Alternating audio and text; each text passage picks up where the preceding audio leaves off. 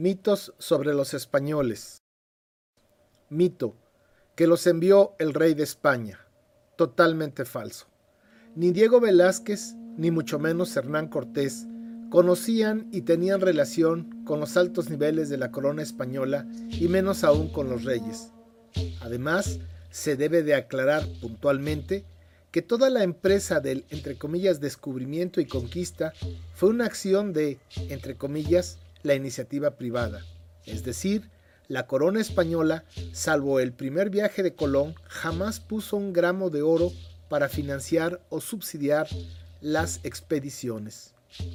Todo se hacía mediante contratos que la corona extendía vía prebendas o influencias a determinados personajes o grupos de poder.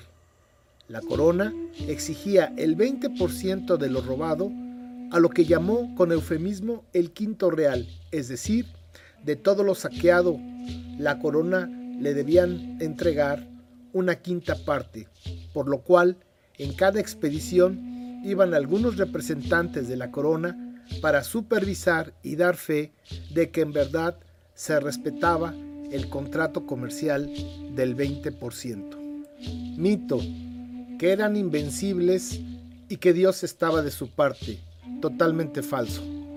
Cuando Cortés rescató a Jerónimo de Aguilar, español, que años antes, en 1511, había naufragado en las costas de Chetumal y aprendió a hablar maya, y posteriormente le entregaron a Malinche, que sabía hablar náhuatl y maya, Cortés se enteró de la profecía del regreso de Quetzalcoatl, que los mexicas esperaban con temor su temido regreso y que se repetía esa fecha cada 52 años en el que llegaría por el oriente y que era blanco y barbado.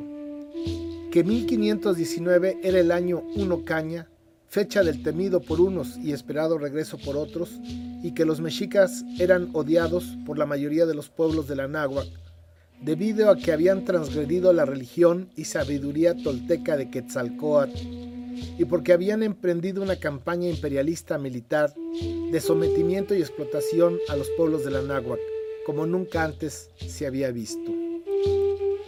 Mito, que eran un ejército con oficiales y soldados, totalmente falso. Es más que común en los libros colonizados de historia leer el término de, entre comillas, los soldados de Cortés. Es necesario aclarar que en Europa aparecieron los ejércitos con el sentido moderno hasta el siglo XVII. En aquel entonces en España se les llamaban tercios, los cuales eran unidades militares vinculadas a un líder que se ponía a las órdenes o intereses del rey. Los tercios eran más cercanos a los mercenarios modernos, no usaban uniformes, armas reglamentarias, ellos mismos se armaban como podían, se habituallaban y curaban, y es decir, todo era un negocio. Varios tercios podían conformar un ejército de aquella época en el cual los hombres que lo integraban tenían diferentes nacionalidades, idiomas, religiones y siempre eran seguidos por una inmensa multitud de comerciantes que les vendían lo que ellos necesitaban y les compraban lo que ellos saqueaban, así como de las familias de estos, entre comillas, trabajadores de la industria de la guerra. De modo que en la conquista de la jamás existieron ejércitos y soldados españoles. Estos llegaron más tarde con el desarrollo del periodo colonial. Mito, que la superioridad tecnológica militar determinó la victoria en la invasión. Totalmente falso. Los filibusteros que llegaron con Cortés y después con Páfilo de Narváez, como casi todos los que llegaban América eran aventureros en busca de fortuna. La península española venía de un proceso de una larga guerra en contra de los árabes, de modo que el pueblo nacía, crecía y moría en la guerra. El hombre en general sabía usar las armas y éstas eran muy caras, especialmente las de fuego, por lo cual la mayoría de los aventureros venían muy mal armados. Una armadura completa solo la podía pagar un hombre rico y esta clase de hombres no andaban exponiéndose en lugares desconocidos, lejanos y peligrosos. Ellos, en cambio, invertían y financiaban expediciones. Además, Las armaduras eran muy pesadas, entre 25 y 30 kilos, y el clima no se prestaba. Las ilustraciones en las que se ven perfectamente armados y uniformados, entre comillas, los soldados de Cortés, es solo una fantasía más de la ideología criolla. Cortés desembarcó con 32 ballesteros, 13 arcabuceros, 10 cañones pesados, 4 culebrinas ligeras, 16 caballos y algunos perros. Armas muy básicas y poco eficientes, pensando en que según los mitos y fantasías de la conquista, fueron las que vencieron a cientos de miles de guerreros mexicas. Por el simple número de los enemigos, esas armas nunca pudieron, por sí mismas, determinar la victoria del invasor. Existen textos escritos, tanto por el propio Bernal Díaz del Castillo o la del conquistador anónimo, que describen cómo en los primeros choques entre los invasores españoles y los guerreros tlaxcaltecas, estos mataron a jinetes y caballos de manera sorprendente y eficaz. Además, la historia nos demuestra que ningún ejército invasor somete a un pueblo solo por la superioridad tecnológica militar, como se vio en Vietnam y como se aprecia hoy en Afganistán. Mito, que venían a ganar almas para Dios y grandeza para España. Estas dos mentiras han seguido vivas en el discurso histórico de los hispanistas y los colonizados. A la caída del Imperio Romano, la Iglesia Católica se volvió una de las pocas instituciones importantes en la Edad Media en toda Europa. Por esta razón, estuvo en medio de las luchas de poder y el papado fue usado para fines muy lejanos a los asuntos divinos. De hecho, el papado como institución sufrió severas transgresiones. La Iglesia Católica en Occidente en aquellos tiempos fungió como la mediadora o validadora del poder del Estado. De modo que la Iglesia Católica fue parte de las instituciones beneficiadas de la explotación y depredación de los pueblos y recursos naturales de los invadidos, razón por la cual, entre comillas, legalizó el holocausto y le dio un supuesto sentido humanista y espiritual. Todo lo que hicieron los filibusteros, desde torturar, robar y asesinar, estaba justificado por la acción de, entre comillas, ganar almas para su Dios. La Iglesia Católica de un plumazo negó y condenó la religión ancestral de millones de personas y las desposeyó de sus bienes materiales. Por ello, la sentenció a sufrir los más deshumanizados tormentos y a ser excluidos de la condición de ser seres humanos, dándoles a los conquistadores carta blanca y el perdón por adelantado de todos sus crímenes y pecados la Iglesia Católica compartió parte de la riqueza de la conquista y la colonización a través del diezmo y la compra de indulgencias. Mito, que eran un grupo monolítico. Los mitos y las fantasías nos hablan de un grupo compacto de entre comillas soldados enviados por el rey de España y dirigidos por un capitán. Totalmente falso. Cortés Nunca estudió en una escuela militar y solo tenía un poco de experiencia en la conquista de Cuba. Más bien, Cortés fue nombrado capitán por el gobernador de Cuba que le subconcesionó la expedición para buscar oro en las costas de México. De los 553 expedicionarios había toda clase de gente, desde entre comillas los iguales o mejor posicionados socialmente que Cortés, como Alonso Hernández Portocarrero, Alonso Dávila, Diego de Ordaz, Francisco de Montejo, Francisco de Salcedo, Juan Escalante, Juan Velázquez de León, pariente del gobernador de Cuba, Cristóbal de Olid, Gonzalo de Sandoval y Pedro de Alvarado, muchos de estos eran veteranos de la guerra de Italia, hasta gente que iba al servicio de los españoles ricos que invirtieron en la expedición.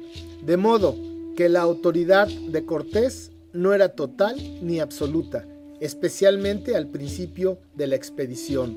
Las lealtades estaban divididas y Cortés jamás fue un líder amado y respetado por sus compinches, partiendo de que todos sabían que habían tenido que salir de Cuba antes de lo planeado para que Cortés no fuera hecho prisionero.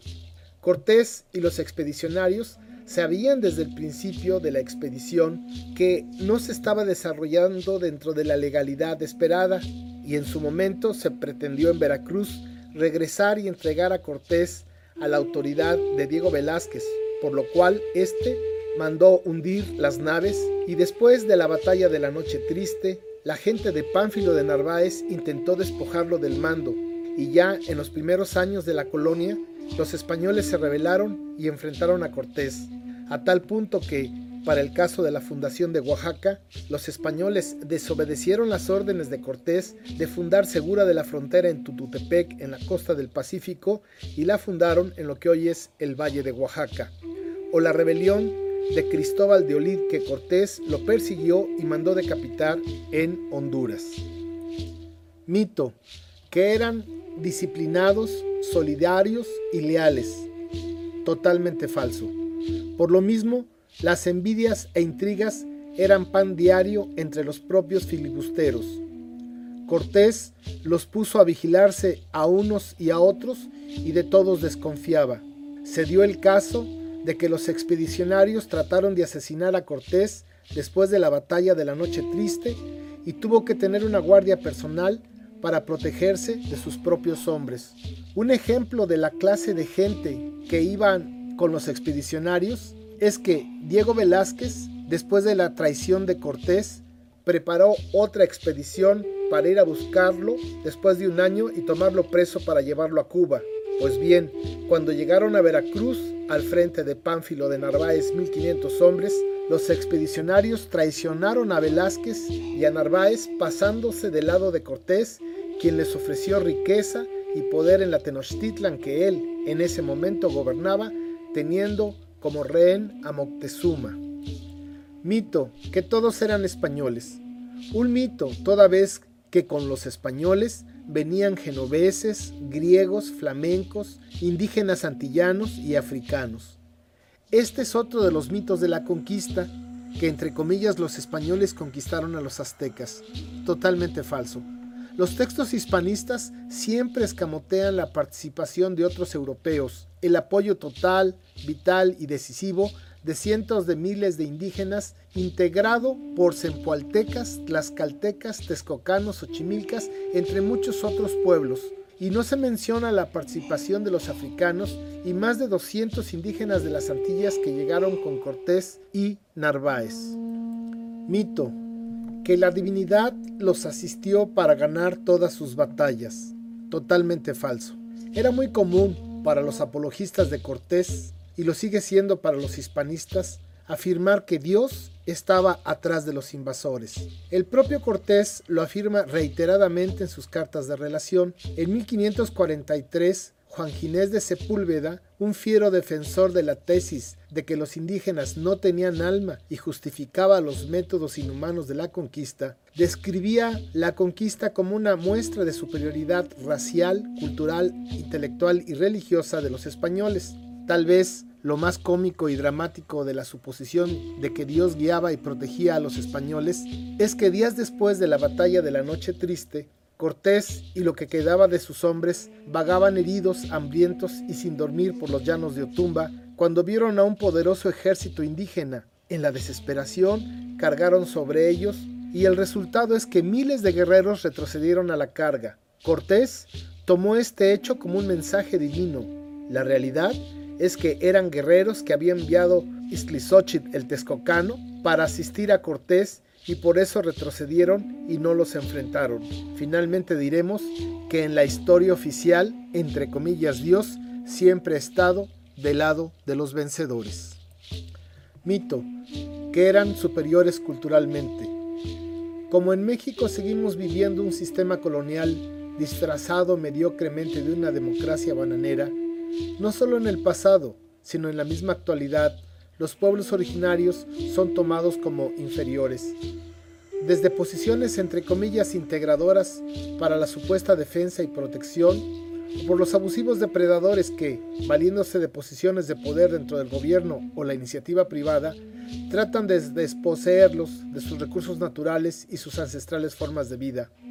Desde 1521, los pueblos originarios de la náhuac no son tomados como iguales y diferentes, iguales como seres humanos y diferentes culturalmente.